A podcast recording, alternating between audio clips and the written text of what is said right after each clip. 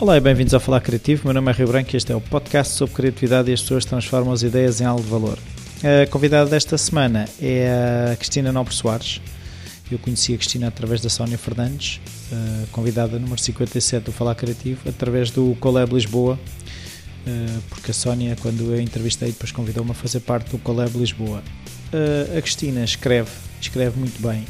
Aconselho a verem depois os links no post onde o blog dela em linha reta é muito bom, eu gosto muito dos textos que ela escreve e também fundadora de uma experiência muito gira para jovens entre os 12 e os 17 anos, onde eles uh, experimentam várias coisas e perceber a relação entre aquilo que são e aquilo que podem fazer como futuro profissional. Até já!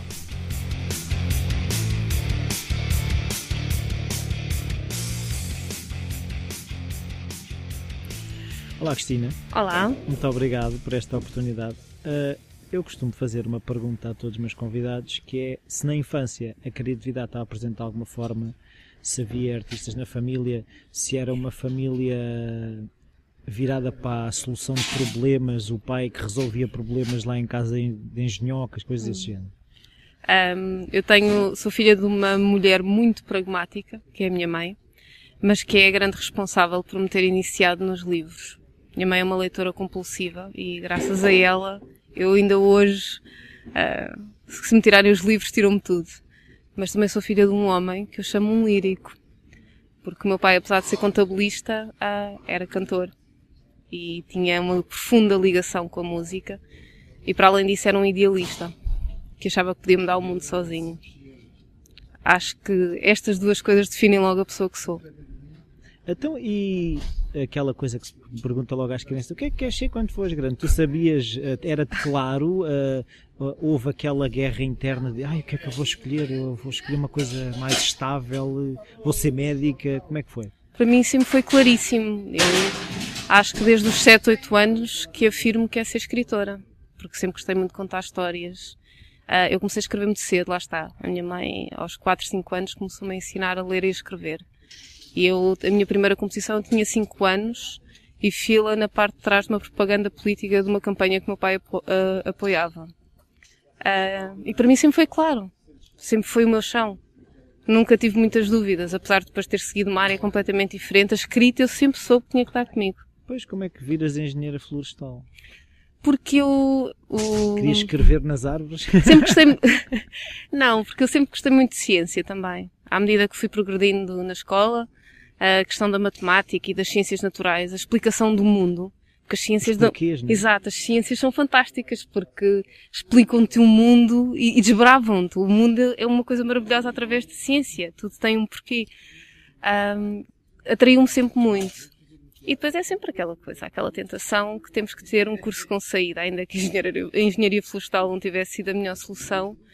É claro que ninguém vive da escrita da mesma forma que eu tive sempre consciência que, que não podia viver sem ela, achava que ela também não poderia sustentar, não é?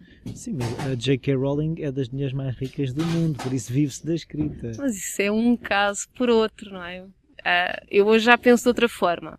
Se calhar é engraçado como eu aos 40, se calhar aproximo muito mais daquilo que eu era aos 15 do que aos 20 porque nós depois, durante a adolescência e a juventude, ganhamos uma série de certezas um bocado plastificadas e adquiridas que não são as nossas, não é? E foi-te fácil uh, acabar o curso ou aquilo foi uma luta? Foi uma luta. Foi uma luta. O curso, o curso ensinou-me mais do que as 54 disciplinas que eu lá tive que fazer. O curso ensinou-me que eu era uma pessoa mediana. O curso ensinou-me que eu era normalíssima que eu era uma pessoa cheia de falhas e que não ia ganhar sempre. O curso ensinou-me a ser humilde. Mas não eras? Não. Não, porque eu era uma menina, era uma adolescente sem problemas. Eu ainda no outro dia estava a dizer isso a alguém, que eu fui uma chatice durante a adolescência. Porque adorava a escola, tinha boas notas, tinha montes de amigos, era popular, nunca tive problemas. É, é uma chatice. E, e, um dos meus problemas em relação às opções que eu tomei é que eu tinha altas notas a letras e também tinha altas notas a ciências. Era tudo fácil. A vida era. parecia-me uma coisa, um dado garantido. Então porquê é que inclinaste para as ciências? E... se tinhas as- a questão da- do dinheiro, da Sim. saída Da profissional. saída profissional. Da saída- E depois via o exemplo, o meu irmão vai ouvir isto, via o exemplo do meu irmão que sempre foi o, o, o rapaz bem sucedido. E eu tenho uma profunda admiração por ele. E de certa forma ele acabou-me por condicionar um bocadinho sem saber, coitado. Ele agora Não quando ouvir isto, não, ele vai dizer, mas eu não tive culpa. mas é um bocadinho, um bocadinho pelo exemplo dele.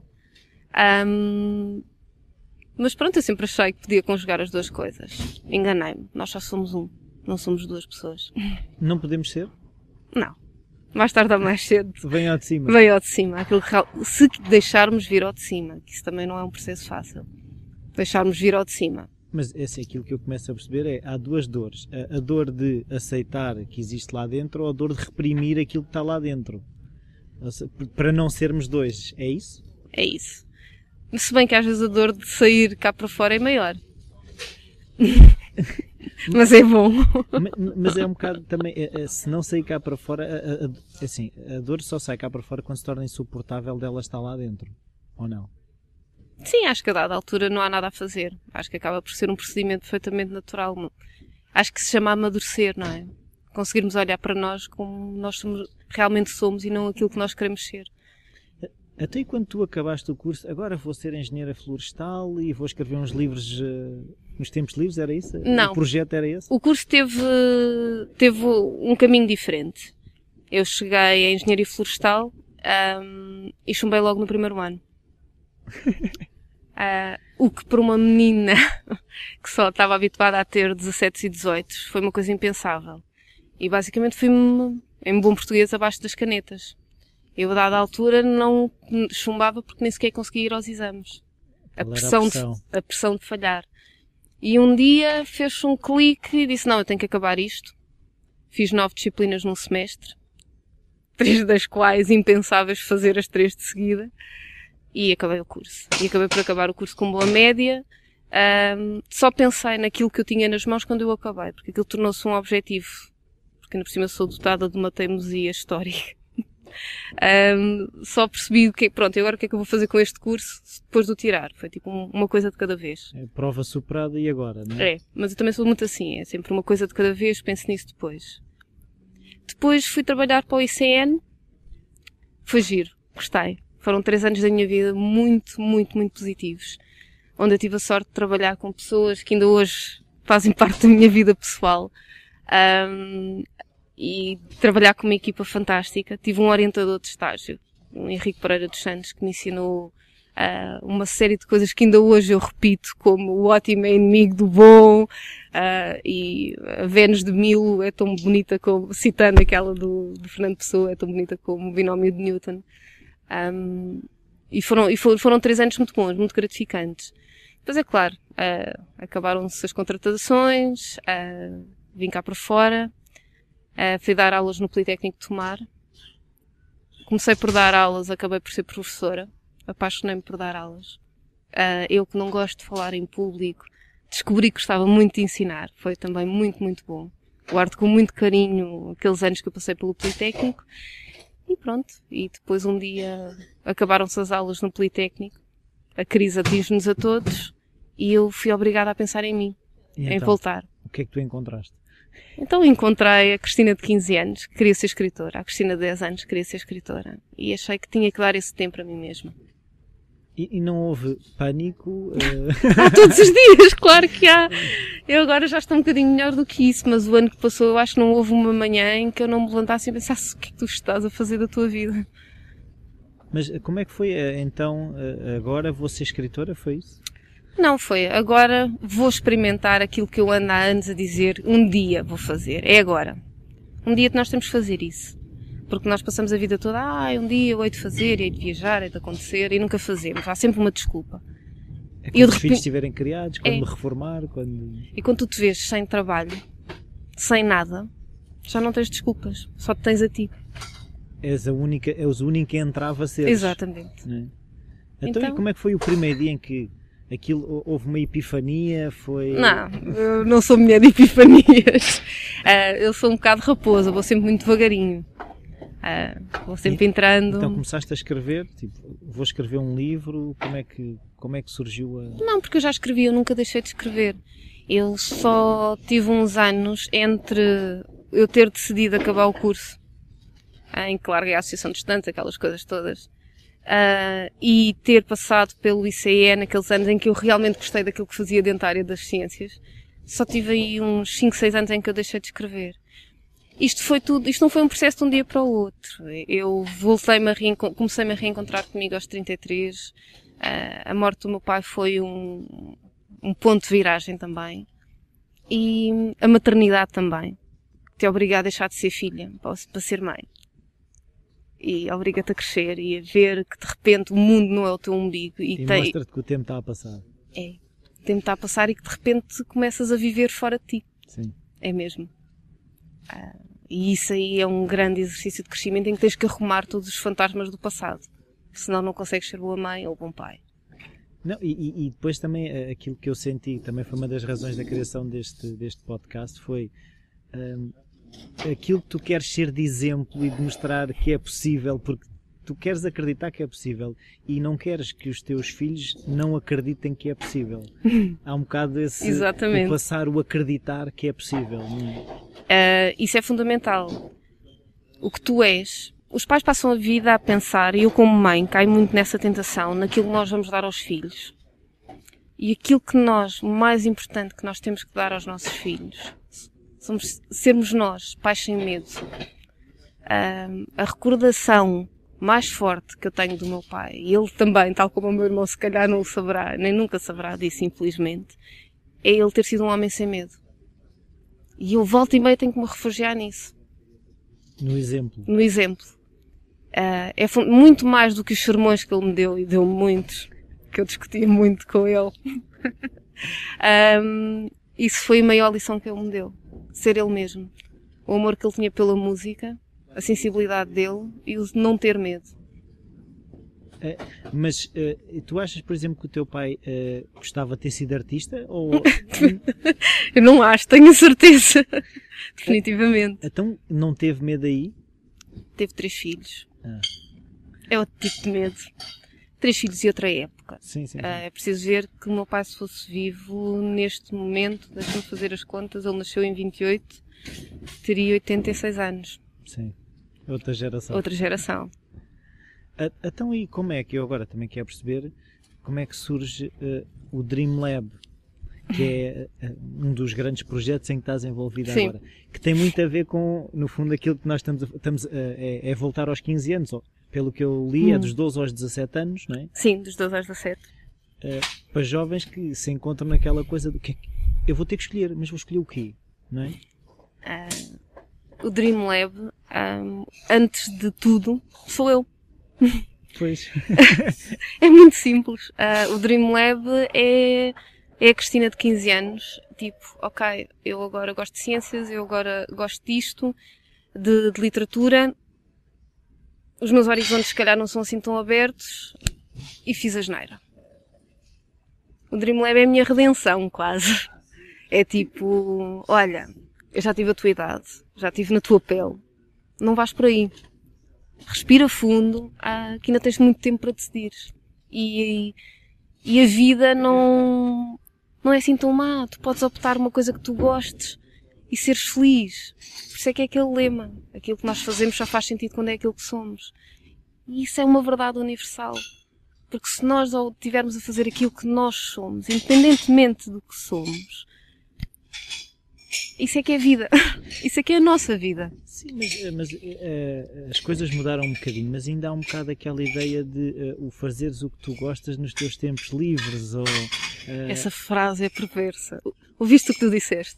Fazer o que tu gostas nos teus tempos livres. Que é uma tristeza, porque tu passamos já... a maior parte do tempo a fazer o que não gostamos, é isso? Não, mas se analisares isso, para já partes do princípio que o tempo que tu trabalhas não é um tempo livre que é, é uma prisão. É uma prisão. Que é grave. Quando tu partes do princípio que o teu trabalho é um castigo ou é uma prisão. Não pode ser. Não pode. Um, e tu partes do princípio que quando fazes esse, quando estás na prisão, nunca fazes aquilo que tu gostas. Eu acho que é crudelíssimo para as pessoas, não é? Acho que é de uma violência brutal. Mas sentes que ainda não mudamos assim tanto? Não, minimamente. Uh, repara nas escolas tu até aos 10 anos uh, proporcionas tudo aos miúdos. Uh, experiências, uh, arte.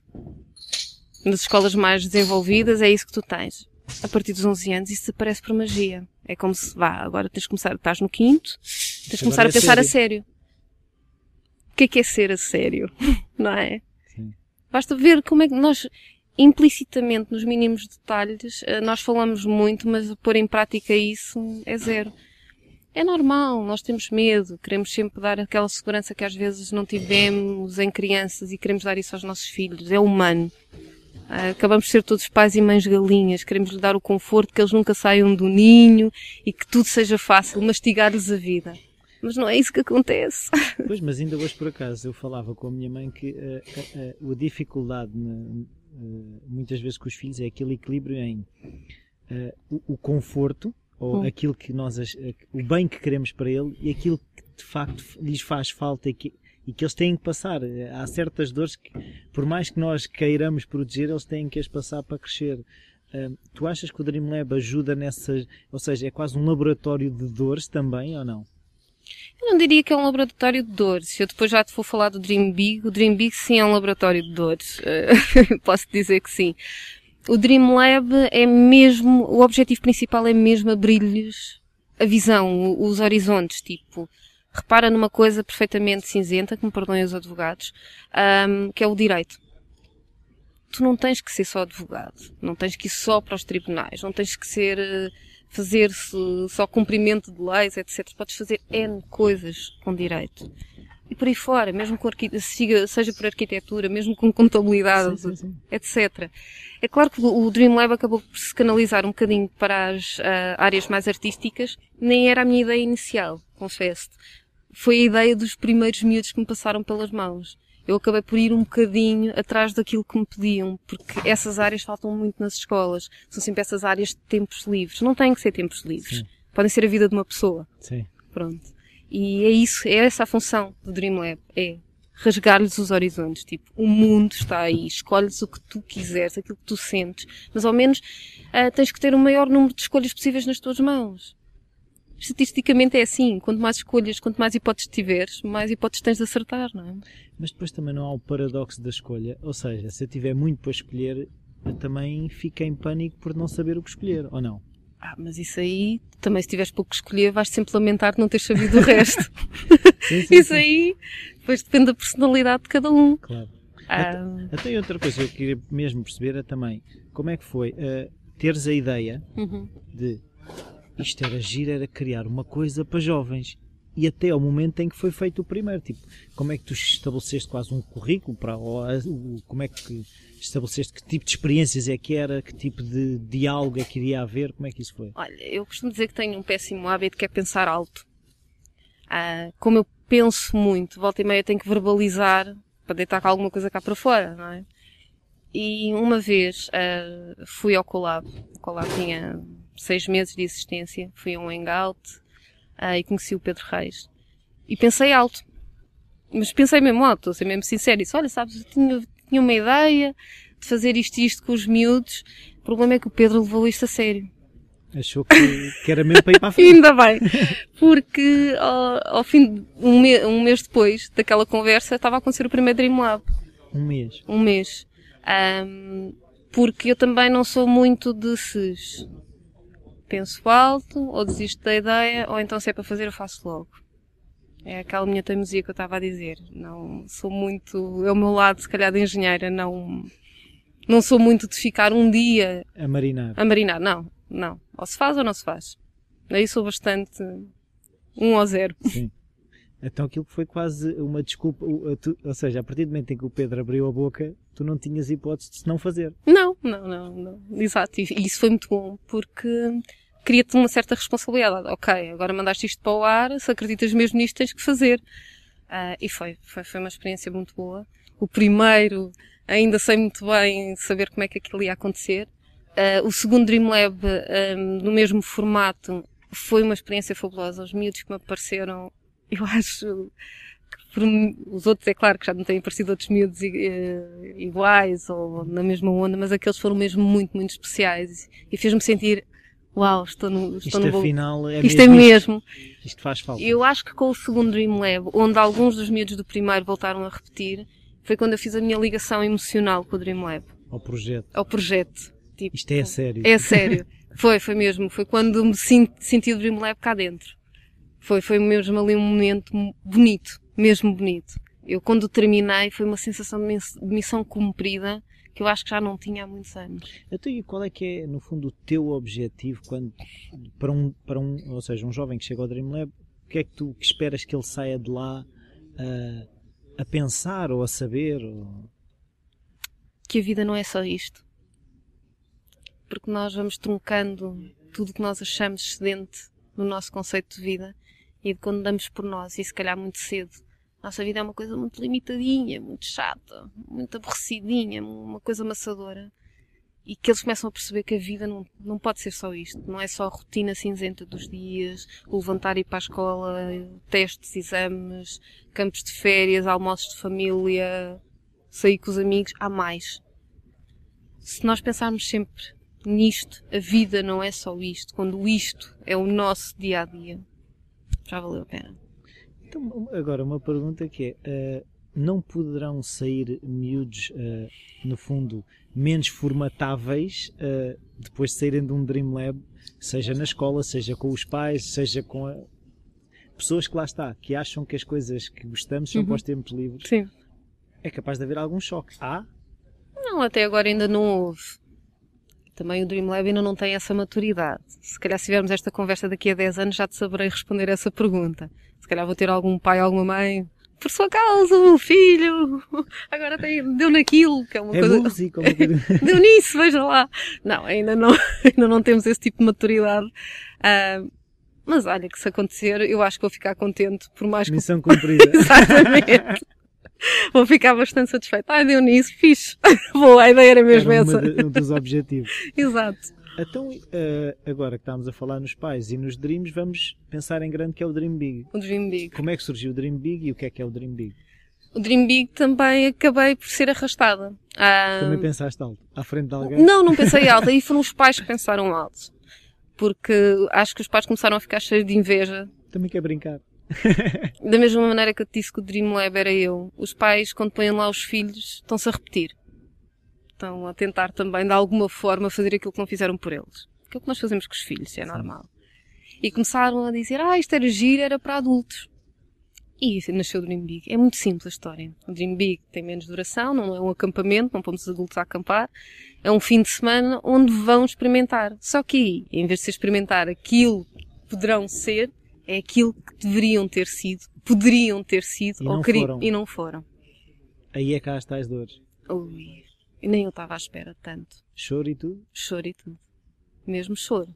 Mas na sessão de escrita criativa e também na teatro, que também foi muito intensa, que eu assisti, na sessão de escrita, que fui eu que dei, uh, eu a dada altura tive que infletir. Eu pedi para as pessoas escreverem um texto quando tinham 15 anos e aquilo revelou muita dor. As pessoas raramente regressam àquilo que eram.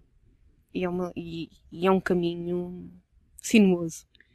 Mas nós também não vamos mudando ao longo da vida, ou seja, essa coisa de seres, sermos aquilo que somos, eh, no fundo é, é um bocado é, o que é que somos? Eh, somos várias coisas, mas no fundo somos a mesma coisa.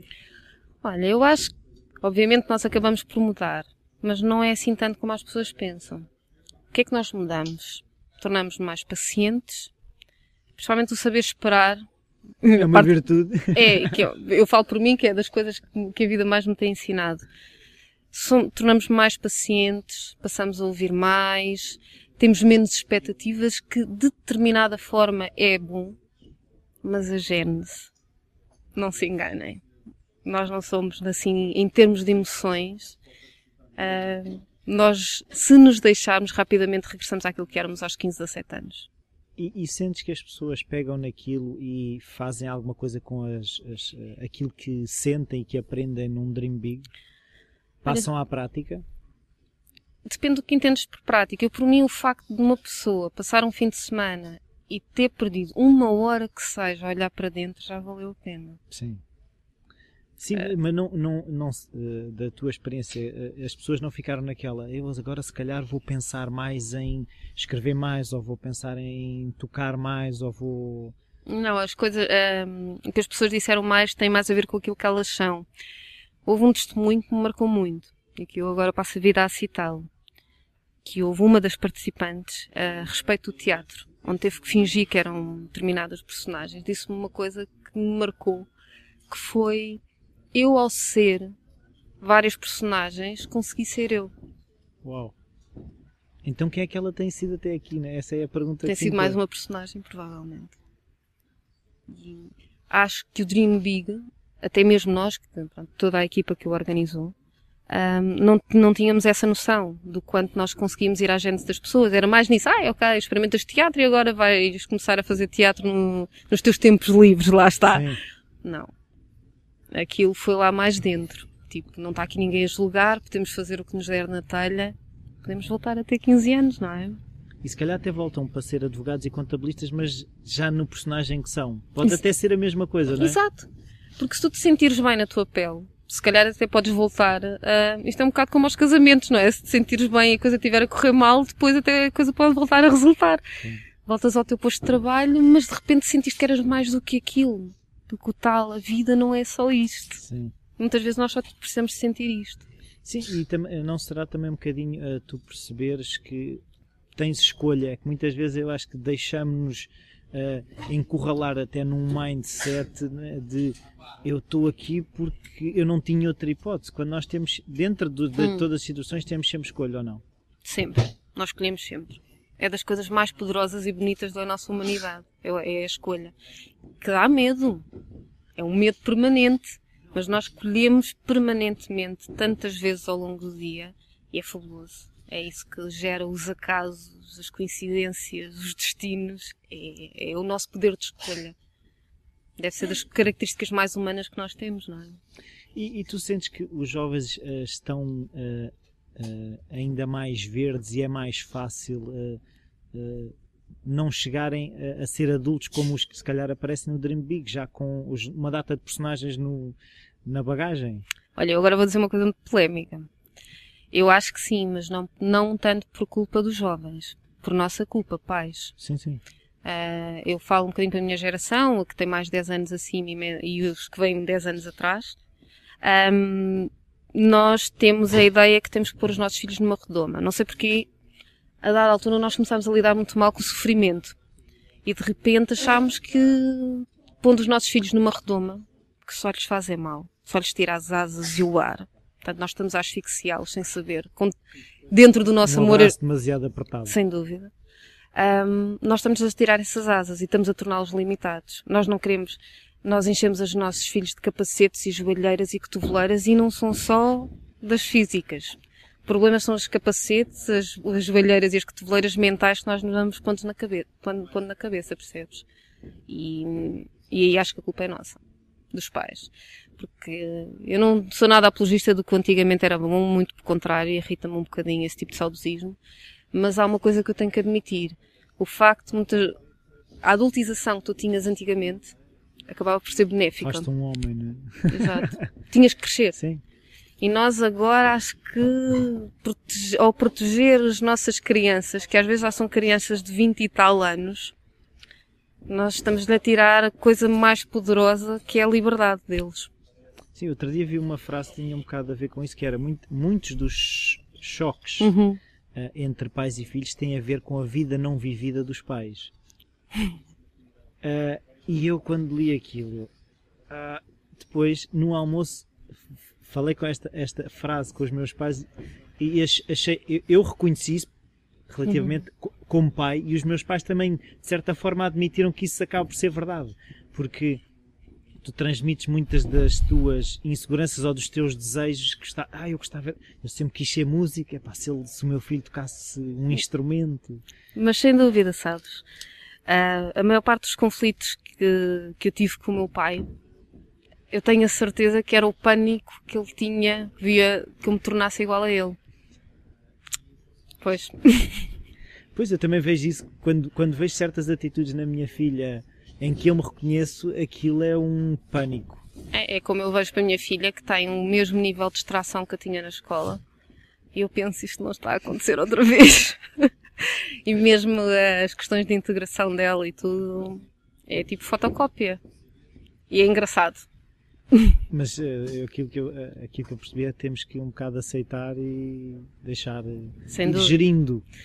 Uma das coisas que eu acho maravilhosas nisto da questão da maternidade, uh, que também, como tudo em mim, nunca foi, não foi um processo linear, é que hum, nós somos meros encenadores. Não, os nossos filhos estão num, nós estamos com os nossos filhos num palco durante X período de tempo. A dada altura nós temos que saber ir para os bastidores que é uma dor horrível porque estamos ali e temos medo que eles se enganem no texto e que não lhes deem os aplausos que eles merecem, mas a dada altura nós temos que saber ir para os bastidores. E se ele esquecer da fala, ele resolve. Ele vai. Da próxima já não se esquece. Mas nós vamos sofrer mais do que ou eles. Improviso, ou Exatamente. É? outra coisa que foi através de, do Colab que eu conheci, tu também estás envolvida no Colab. Sim, sim. Eu gostava também que explicasse um bocadinho o que é que é o Colab. Um, eu vou explicar, desculpa Pedro.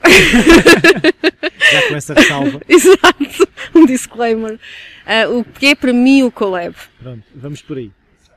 Pronto, eu costumo explicar o Colab da seguinte forma. Imaginemos um cowork. O Colab vai para além de um, de um cowork. Um cowork tu tens as pessoas sentadas numa secretária, tipicamente freelancers, que vêm, fazem o seu trabalho durante X horas, vão-se embora. Podem ou não comunicar, se o acaso permitir, mas o Colab dá um empurrãozinho, é a grande diferença. Tu quando entras para o Colab, é um espaço, podes imaginar, pode ser um espaço ou não, é um sítio, no sentido virtual da coisa, Sim. onde tu podes encontrar pessoas que são igualmente freelancers, onde tu tens uma espécie de obrigação de colaborar com elas em projetos. Ou seja, tu tens que dar um bocadinho do teu trabalho, mas também, e eu aí fui das, das mais beneficiadas no Colab, uh, a respeito do Dreamlab, podes ir buscar nesse banco de pessoas os recursos que tu precisas para, uh, para a constituição e para avançar com o teu projeto. Para mim isso é o Colab. É um banco gigantesco de pessoas, não de dados, mas de pessoas, uh, que ainda por cima eu gosto de trabalhar com pessoas, um, onde que tu vais buscar e as quais te ajudam a implementar o teu projeto. Isso é o Colab. Sim. E onde tu tens aquela obrigação, tipo, também de participar naqueles que tu, nos quais tu te identificas e com, obviamente poderás dar algum contributo. Não és obrigado a colaborar com todos, nem tão pouco mais ou menos. Claro. E é isso que faz o Colab ser um sítio de trabalho diferente. Em que, acho que é mesmo, pegando no lugar comum, se prova que juntos realmente somos mais. Porque há sempre aquela questão do individualismo, eu faço, eu não sei quem, não, não fazes. Eu nunca teria feito o Dreamlab sozinha, seria impossível, impensável. Os primeiros formadores fui buscá-los quase todos ao Colab. Uh, o sítio onde o Dreamlab se faz é no Colab. Tenho uma série de pessoas de bastidores que, apesar de não serem os formadores, que me ajudam a implementar o Dreamlab. Portanto, eu depois também colaboro no projeto dessas várias pessoas da forma dentro das minhas valências. Até como é que as pessoas, uh, por exemplo, eu tenho um projeto, oh, tu tinhas o projeto, uh, tu começaste, olha, foi quem é que me pode ajudar ou como é que isso, como é que isso processou? Uh, o Dreamland. eu geralmente nessas coisas não tenho muitos problemas em ter com as pessoas. Eu costumo dizer cuidado. Vocês começam a conversar comigo, daqui a meia hora estão a trabalhar para mim. cuidado, Rui. Medo. Mas a partir do momento em que eu percebi como funcionava, para mim acaba por ser intuitivo. É, eu tenho um pouco, tenho bastante facilidade, não é um pouco, tenho bastante facilidade em perceber naquilo que as pessoas me poderão ajudar, naquilo que as pessoas são boas a fazer.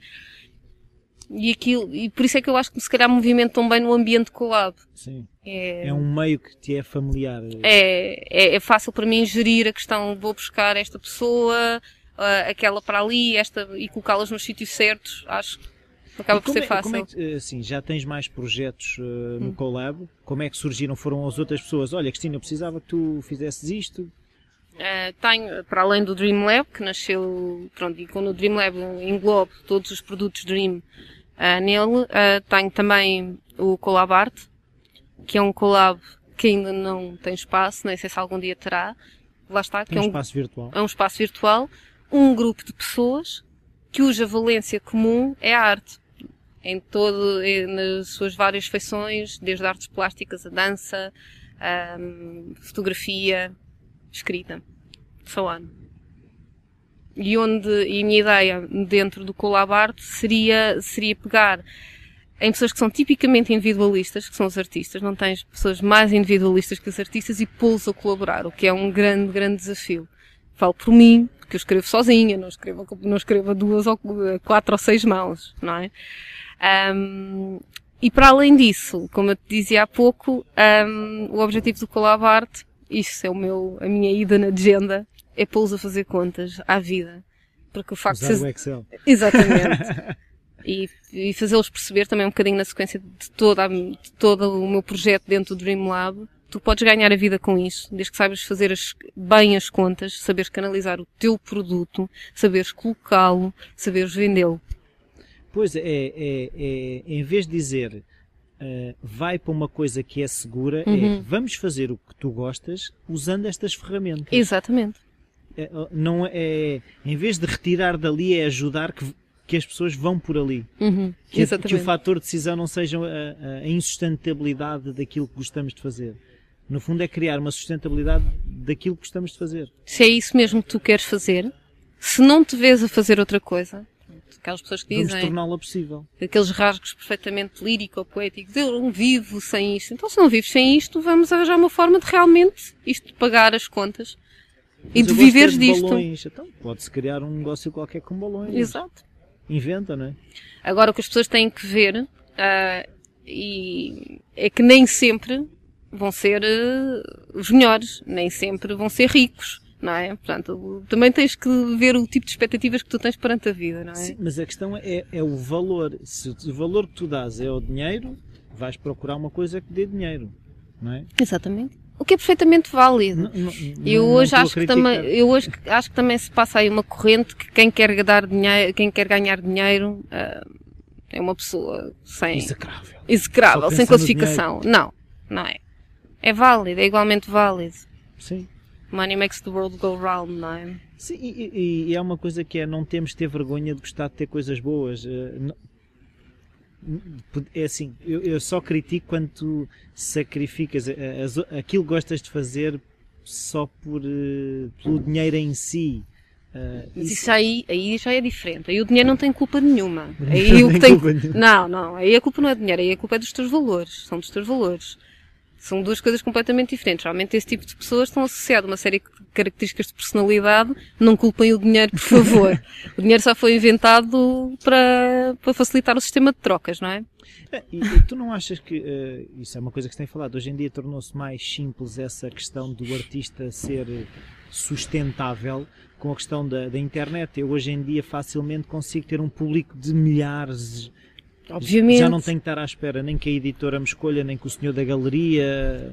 O mundo nesse aspecto abriu-se, não é? Nós temos um, estas mudanças todas que ocorrem, nós temos que encará-las como uma oportunidade e no que diz respeito à arte, nós estamos perante um, um ponto de viragem extremamente importante em que se nós soubermos canalizar, podemos mandar abaixo uma série de medos e preconceitos que existiam e muitos deles válidos, vamos, apesar de serem preconceitos, que perante estas ferramentas que nós temos agora, já não fazem tanto sentido. Temos é que saber usá-las. Pois, é, mas, mas eu, eh, uma coisa que eu já percebi é que uh, uh, o poder ou a influência das galerias ainda é bastante marcante, por exemplo, no, no mundo da, das artes plásticas. A Europa feudal e o mundo feudal não acabou na Idade Média. Vamos lá ver, nós temos um bocado de tendência. E é humano também. Lá venho eu com a história do ser humano. mas é, nós criámos pequenos feudos se nós criarmos pequenos feudos e nos fecharmos, temos, nem que seja instantaneamente ou momentaneamente, a sensação que somos espetaculares e não há ninguém melhor do que nós. Sim. Percebes? Uh, e acho que isso aí, pronto, e mais uma vez vou falar do meio que eu conheço, que é o português, não sei como é que se processa nos outros países, mas eu acho que o meio artístico, nas suas várias vertentes, em Portugal, peca muito por isso. Pelos feudos fechados, uh, pelos grupos, de, tens que ser amigo de, um, ah, pronto, que eu costumo chamar os meios de óculos de massa preta e o que é grave é que esses pequenos grupos não percebem que acabam por se matar a eles mesmos, porque as pessoas depois também começam a gerar preconceitos e anticorpos relativamente a eles E a arte tem que ser uma coisa universal, mas isso sou eu que digo que sou uma lírica. Não, não mas uh, a questão é que uh, a música eu sinto que conseguiu uh, sair um bocadinho da, da esfera das editoras. Já tens os casos, Sim. por exemplo, como os Arctic Monkeys, que, que são dos, os exemplos dos mais conhecidos, conseguiram chegar a um, tendo um público, passaram a, a as editoras é que acabaram por ir atrás deles. De, antigamente as pessoas andavam anos e anos a tentar que o disco fosse editado. E... Sim, isso na música talvez tenha acontecido, mas posso dizer que, por exemplo, em termos de literatura isso não acontece. Ainda, as editoras ainda mandam. É, tu, tu tens uma chancela... Não, mandam. publishing Sabes, eu falo por mim, teres a chancela de uma editora, no fundo corrobora que estás no caminho certo. Tens alguém a dizer, ok, isto é bom, é editável. Um, eu não critico isso. O que eu critico são os grupos fechados que depois se geram dentro de pessoas que já publicam e que têm carreira um, e que olham muito, para, muito de lado para estes novos autores, tipo quem é este, só porque ganhou um prémio agora está aqui. Pronto, nós temos, era nisso, nesse aspecto que eu me estava a referir. Sim, mas eu reconheço que eh, as editoras, por exemplo, literárias ou uhum. mesmo as galerias poderão ter um papel quase de curadores de filtragem de Exato. informação, não é? Sim. Uh, isso é importante, a curadoria, isso, não é? Isso, isso, é importante porque senão às tantas estamos a retirar uh, valor porque começa a ter tudo o mesmo valor quando as coisas não terão necessariamente o mesmo valor. E ainda hoje eu dizia, no dia em que formos todos excelentes, seremos todos normais. Não é? Deixa de haver a excelência. Exatamente. Deixa de haver a excelência. Então, e agora vamos falar no teu blog, ah. onde tu escreves uns textos um, e houve um, aqui uma coisa. Hum. Estava lá um que eu tive que retirar aqui uma frase que eu acho que até é o título, isto dos blogs de escrita e deixarmos que temos qualquer coisa para dizer. Então, como é que tu escreves? Ou seja, deixarmos que realmente deixamos hum. de certa forma que todos temos algo para dizer. Sim. Olha, isto dos blogs eu comecei em 2007. Eu comecei com um blog que se chamava O que é feito de si, Mrs. Pankhurst. Uh, um bocadinho para dar voz ao meu lado feminista e dos direitos da mulher, que também é uma questão que me diz muito. Ah, porque houve momentos da minha vida em que eu tive que lutar muito para ser só uma pessoa, não uma mulher. Eu gosto muito de ser mulher, repara, é muito bom. Só que senti muitas vezes a amargura de por ser rapariga que não tinha as mesmas possibilidades. E era uma coisa que lá está. Sentia que me prendiam as asas só pelo género, pelo meu género, que é extremamente injusto. Um, foi um blog que eu tive logo uh, três anos depois da minha filha nascer, foi quando eu retomei a escrita. E daí nasceu o meu primeiro livro, uh, O Gino Seu, porque o blog eram histórias de mulheres. Cada história tinha o nome de uma mulher e tentava, eu tentava desenvolver uh, um bocado de personalidades diferentes, vivências diferentes, e daí nasceu o meu primeiro livro. Um, depois dessa sequência fechei, tive um período em que tive que repensar se queria mesmo escrever, uh, e voltei a escrever, nunca mais parei, a seguir à morte do meu pai, e com um segundo blog, que era O Deserto do Mundo, a partir de um poema da Sofia de Mel Breiner. Uh, e eu peguei nesse verso e foi um blog tive durante bastante tempo, onde desenvolvi. Depois desse blog uh, tive o Como Chocolates Pequena, que deve ter sido o meu blog de maior sucesso e de maior visibilidade até hoje, onde eu juntava a questão de, da culinária, que eu adoro cozinhar, a questão dos doces, e eu fazia uma história, uma receita, uma fotografia. Um, acabei por desistir desse blog porque às tantas a visibilidade era tanta e exigia, consumia-me tanto tempo. Não me, não ah. me incomodava, mas eu na altura tinha um, tinha um trabalho a sério, sabes? e o tempo, e o tempo, exato. Uh, de, pena que não se vejam as aspas nas entrevistas. Nem o itálico. Eu ainda me pus assim inclinada, mas não sei. um, mas o tempo começou, começou a exigir muito. Mas o bicho está sempre lá. E agora voltei com a linha reta larguei as receitas porque percebi que a questão da culinária, do ter que estar a testar receitas, produzi-la, consumia muito tempo e voltei àquilo que eu gosto, que é o escrever. Mas qual é a, a importância do blog? Porque as, as, pessoas, para mim, ainda, ainda me perguntam também, é um blog, mas isso, os blogs não passaram já de moda e já houve, assim, hum. houve uma altura em que o blog era a cena. Sim, exato. Em 2007, quando eu comecei, era a cena, ainda era. Um, olha, muito pragma pragmaticamente, eu voltei ao blog por uma questão de organização dos meus textos. eu agora podia dizer assim uma coisa perfeitamente. Não, eu Poética. voltei porque tive um chamamento. Não, não tive. Tinha os Nunca textos. esqueci. Nunca esqueci. Não. Eu voltei porque a questão de publicar os textos no Facebook, às tantas já não sabia onde é que andavam os textos. E porque isto de escrever é, é uma consequência também de- da minha própria timidez, percebes? Eu sinto sempre que tenho muita coisa para dizer, mas eu raramente verbalizo. Isto hoje o que eu estou a fazer, tu não imaginas. Adoro. Adoro. Ah, Obrigado, então. Ora é essa. Ahm, mas a escrita é a minha forma de comunicar com o mundo. Eu, houve uma vez que eu disse que eu escrevia porque Queria falar, é isso? queria falar. E eu tenho essa necessidade de comunicar, todos nós temos, não é?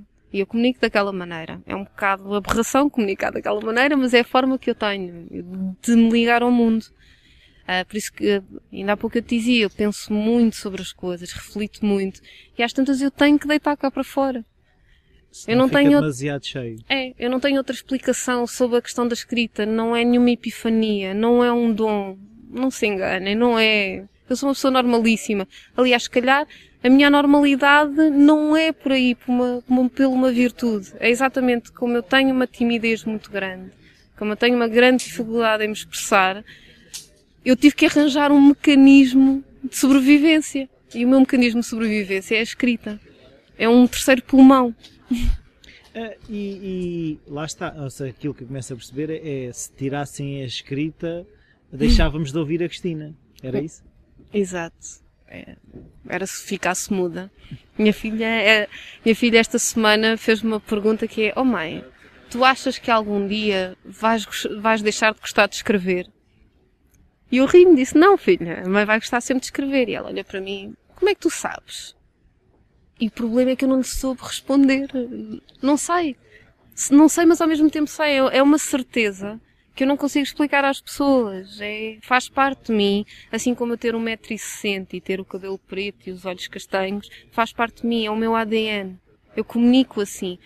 Não há nada transcendente. É como aquelas modelos ah, lindíssimas. Nasceram assim, tiveram sorte. Eu não sei se tive sorte, se tive azar. Eu nasci assim, não, não sou de outra forma. Só comunico assim. Então não acreditas a escrita só para ti, ou seja, tu quando escreves tens sempre a, a- a- a intenção daquilo ser lido. Se é uma questão de comunicação, é isso? Sim. Ah, há sempre aquela fase na adolescência em que tu escreves para ti, O diário. o diário. E eu acho que é fundamental e de certa forma eu também tenho coisas Não que estares a falar com um amigo ah, íntimo, é de conhecer-te. Aquilo que eu te disse da reflexão, há, coisas que eu escrevo para mim que nunca ninguém há de, nunca hão de ver a luz do dia, que eu preciso para me refletir, para refletir, para pensar, para me pensar debruçar. fora de ti. Ah, aquilo que eu publico, seja no blog, pronto, seja em papel, eu espero que este ano me corra bastante bem nesse aspecto, ahm, é, é comunicar convosco. É dizer, olha, eu penso isto sobre este assunto. Está aqui. E, e às vezes eu, de certa forma, é uma forma de eu me expor. E, e muitas vezes eh, eu vejo a questão do podcast e Uhum. nós quando comunicamos ah, não gostamos de falar com uma parede. Exato. Ahm, às vezes ah, isso acontece de publicar um texto e de repente ficar naquela epá, ainda ninguém comentou, ninguém me disse nada. Eu quando comecei nos blogs eu tinha muito esse stress, essa insegurança. "Ah, ninguém, ninguém, Não é importante para ninguém. ninguém, ninguém gostou, como ninguém comentou. Ah, mas depois também uma pessoa vai crescendo e vai, e vai percebendo. Isso hoje já não é importante para mim. Eu, eh, neste blog do Linha Reta, eu inclusive equacionei ter os comentários fechados. Ah, para mim já não é importante. Ah, para já porque tu depois também vais evoluindo e vais conseguindo ter aquela autocrítica necessária para ver se um texto é suficientemente bom, se não é, para publicar, começas a ter esse filtro. que- Pronto. Ah, mas para mim, estarem-me a dar as palmadinhas nas costas, tipo, ah, está fixe, já não, já não é importante. Então, e tu sentes a necessidade de escrever, eh, por exemplo, no blog todos os dias, aquilo é uma. Eu, estabeleceste para ti próprio, é um por semana, é todos os dias, como é que, como é que isso funciona? É aquela periodicidade quando calha. Ah, espetacular. Exato. Regular. Exato, extremamente regular. É quando calha. Há dias em que eu produzo dois textos para o blog, há uma semana, quase, pode haver uma semana em que eu não produzo nada. Um, eu tenho esse tipo de rotina com outro tipo de produção de textos. Pronto, que entretanto estabeleci, uh, escrever 500 palavras para isto, ou se tenho um prazo para entregar um conto. Pois era aí que pronto. eu queria perguntar. Como é que tu estruturas o teu dia? Uh, tens uma rotina de manhã, depois escreves, depois almoço. Tens uma estrutura? Eu agora já começo a ter uma, um, uma rotina que é muito complicada de gerir quando se tem uma filha de 10 anos. Porque a hora, as horas em que eu produzo mais é entre as 6 da tarde até pela madrugada dentro. Quando tens que te levantar para ir pôr uma filha à escola às 8 e meia é uma dor ainda maior do que estar a falar agora para a entrevista. Posso-te dizer. Um, mas é essa a hora que eu já aproveitei que eu sou mais produtiva e que eu uso. Mas sabes, essas, isso faz-me um bocado de confusão e admiro profundamente os escritores que têm uma hora por dia, ou duas ou três, em que têm uma rotina. Eles são os meus heróis. Uh, porque eu acho que passo o dia todo a escrever. Eu mesmo quando não estou sentado num computador a produzir um texto, eu estou a pensar sobre ele. Que às vezes que eu tento... Não é cansativo? É, eu canso-me. é, mas, mas eu também não sei viver de outra forma, sabes? Eu não sei o que é que é viver sem estar sempre a pensar. Por exemplo, estou aqui a falar contigo e estou a olhar para a janela e estou a achar que está um cenário de inverno lindíssimo, percebes? Sim. E pronto. E às vezes, e tu podes me dizer uma frase qualquer uh, que eu vou ficar a matutar nela a dizer que isto, isto dava um texto tão fixe. Ou, ou um gesto teu. Tenho um amigo meu que diz que não se me pode contar nada, por isso mesmo. que, eu sou um perigo. Olha que ela vai pôr isso tudo no blog, não lhe contem isso. Mas pronto. Não, não, não acho que seja perigoso, não é? Porque é sempre o teu ponto de vista, porque a, verdade nunca será aquilo que tu dizes, não é? É pois a tua não. verdade. Pois não. Ah, sabes que é engraçado uh, nisto do, dos textos e dos blogs, que às vezes quando escrevo textos na primeira pessoa é só um mero exercício formal. Aquilo nem é As pessoas acham que é autobiográfico. É, e acontecia muito isso no Facebook, quando eu publico, quando eu publico os textos no Facebook, muitas vezes as pessoas pensam, oh, coitadinho. Está tudo bem, Cristina. Está tudo bem! não vais cortar os pulsos. Não! não. Ainda não é desta. Não te vais atirar da janela? Não, não vou. Não, não era vou, só um, era um personagem. Era um personagem. E eu achei que isto ficava melhor na primeira pessoa. mas pronto. Uh, então não há estrutura do dia, mas, por exemplo, tens uh, no Colab, pelo que eu percebi, uhum. existem metas, como nos teus projetos têm metas. Sim. Como é que tu geres os, os prazos e essa coisa do, como tu dizes, escrever noite dentro, depois levantar a filha de manhã e dar-me cesta? Não, nem, nem pensar. Ando tipo zombie e estas minhas olheiras não são ganhas a... Com maquilhagem. Com ma... Não, não são, não são. são. Tenho muita estima por elas que eu trabalho muito para as ter. Mas... São estimação. Por exemplo, se eu, eh, se eu ando dentro de um projeto de escrita maior, eu estabeleço metas entre escrever 500 a 1000 palavras num dia. E mesmo que eu depois apague metade ou mesmo as mil palavras vão para o lixo, muitas vezes acontece, que isso também é escrever quando vai tudo para o lixo, Sim. eu tenho que as fazer. E... são mil a caminho das mil que vão ficar. É? Exatamente, é? exatamente. Uh, uma das coisas que me acontece neste processo de pensar muito, que tem as suas vantagens, como eu penso muito naquilo que eu vou escrever, eu nunca me aconteceu deitar mil palavras fora. Isso é bom.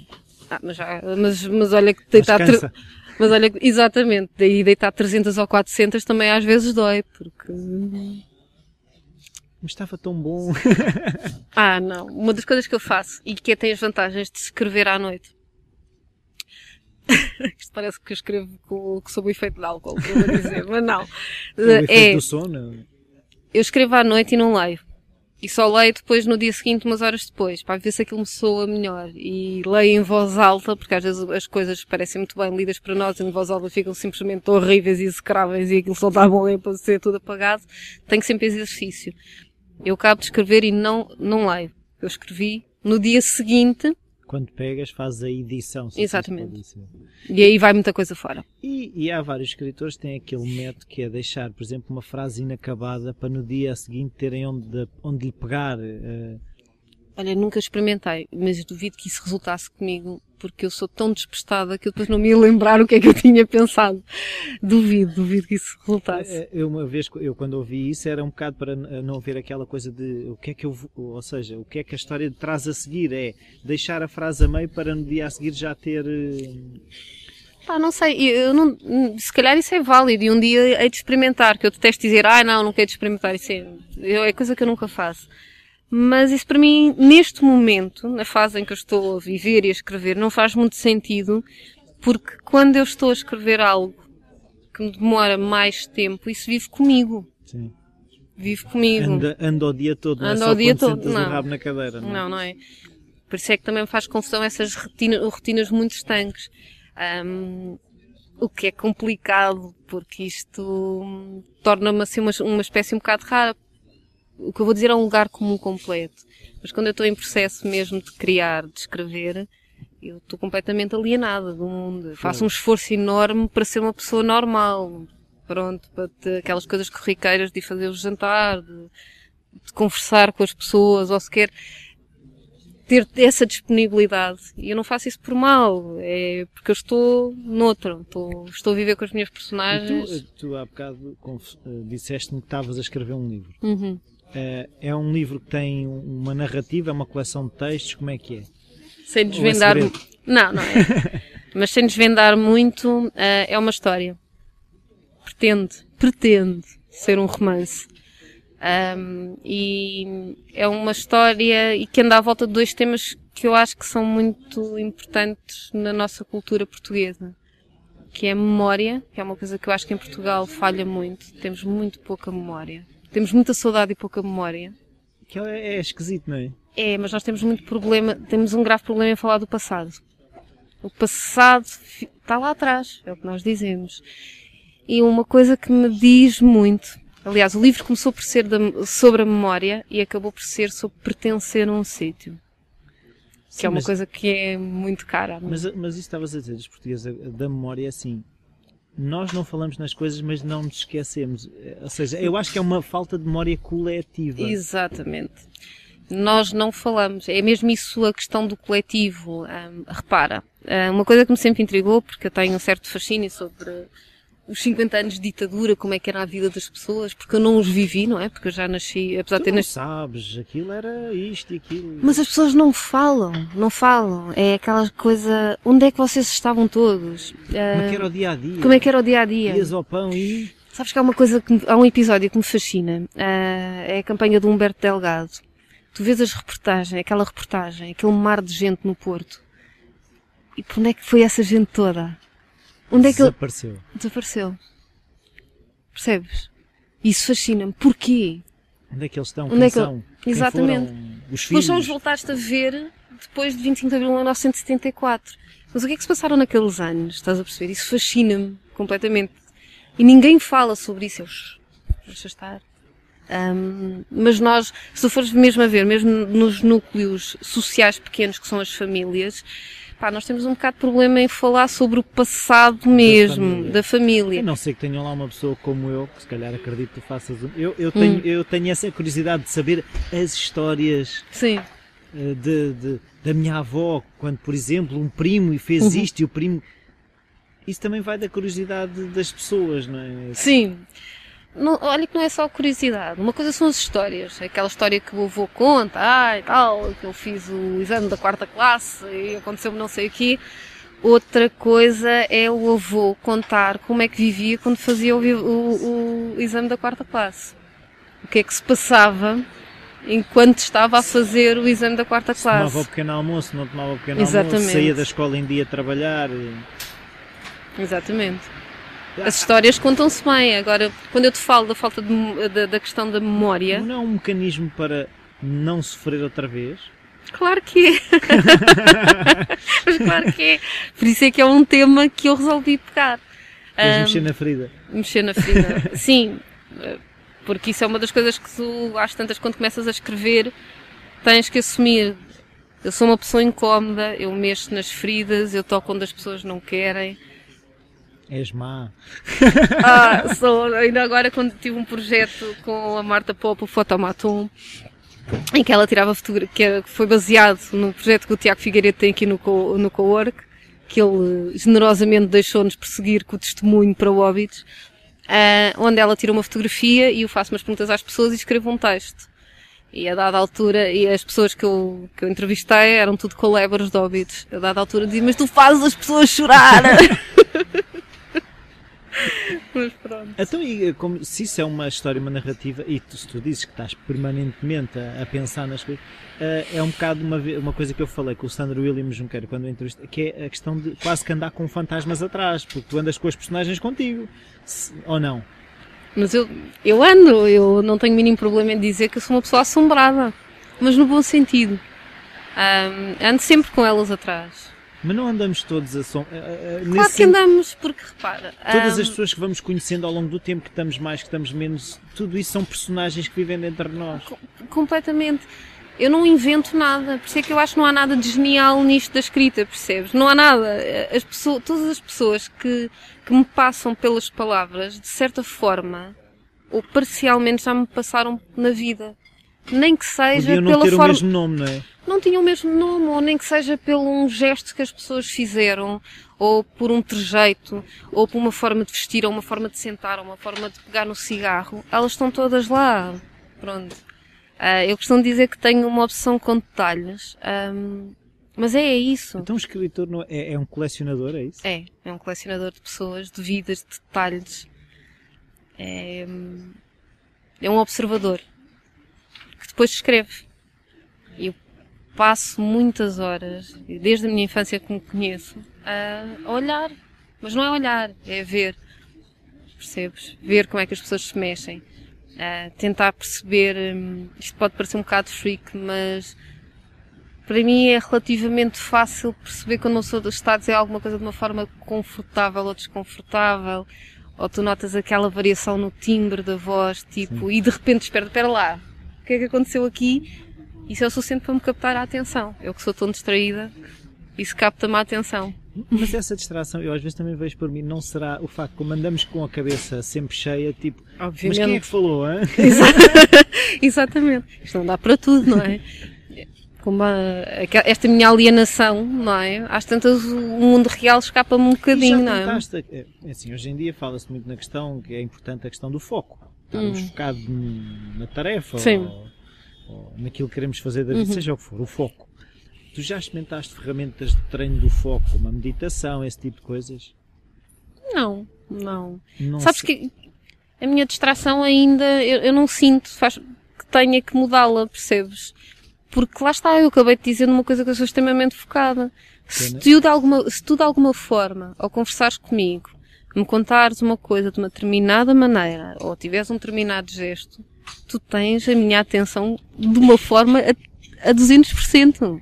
Então, não. Calhar, mas isso, se calhar, é aquilo que eu também, também começo a, a perceber, é isso todas as pessoas têm essas áreas de foco. Podem claro. não ser as áreas de foco que interessam para aquilo para as pessoas que estão à nossa volta, não é? Obviamente. Uh, isso para mim não é importante, não é aquela coisa. Uh, não é que não seja importante para ti, mas para mim não é daí eu não focar. Exato. Uh, eu queria começar a fechar Sim. e queria saber se a quem está a ouvir e hum. queira fazer um Dream Big. Sim. que eu acho que há muitos, assim, no, no contacto que tenho tido com ouvintes do podcast, acho que há muitos candidatos ao Dream Big uh, que se vai realizar uh, 14 e 15 de fevereiro. 14 e 15 de fevereiro, é o primeiro Dream Big de 2015. Primeiro uh, em há, Óbidos. Há alguma mensagem barra pergunta que queiras deixar aos ouvintes do podcast para os tirar do, da cadeira? É uma coisa muito simples. Aquilo que vocês estavam a pensar fazer, que não há uma vida a pensar fazer e que dizem assim, um dia hei de experimentar, esse dia é hoje, ou melhor, é no dia 14 e no dia 15 de fevereiro. É agora. O momento é sempre hoje ou amanhã. E nós só vos marcamos umas datas no calendário. É a essência do Dream Big. Damos os dias para vocês virem finalmente perder o medo. Tá, muito obrigado. Cristina. Obrigada. Foi um prazer. Bem-vindos de volta. Então aconselho a perder o medo e a fazerem um Dream Big, os crescidos, e os mais novos façam o Dream Lab é, eu vou pôr o link no post para o Dream Big, o próximo é já no dia 14 e 15 de Fevereiro. Aconselho para ajudar um bocado a, a desbloquear assim certos sonhos que tínhamos aos 15 anos, como diz a Cristina. E mais coisas, é pedir as avaliações e as críticas no iTunes. Qualquer dúvida, sugestão, o e-mail rui.falacreativo.com está sempre disponível. Uh, hoje já fui fazer uma entrevista a, a dois design thinkers brasileiros da The Think, com os quais fiz o, o Cria Cascais, o Creaton, a maratona criativa. E daqui a umas semanas a entrevista vai para o ar. Uh, resto é tudo. voltem a ter 15 anos e sejam felizes e até para a semana.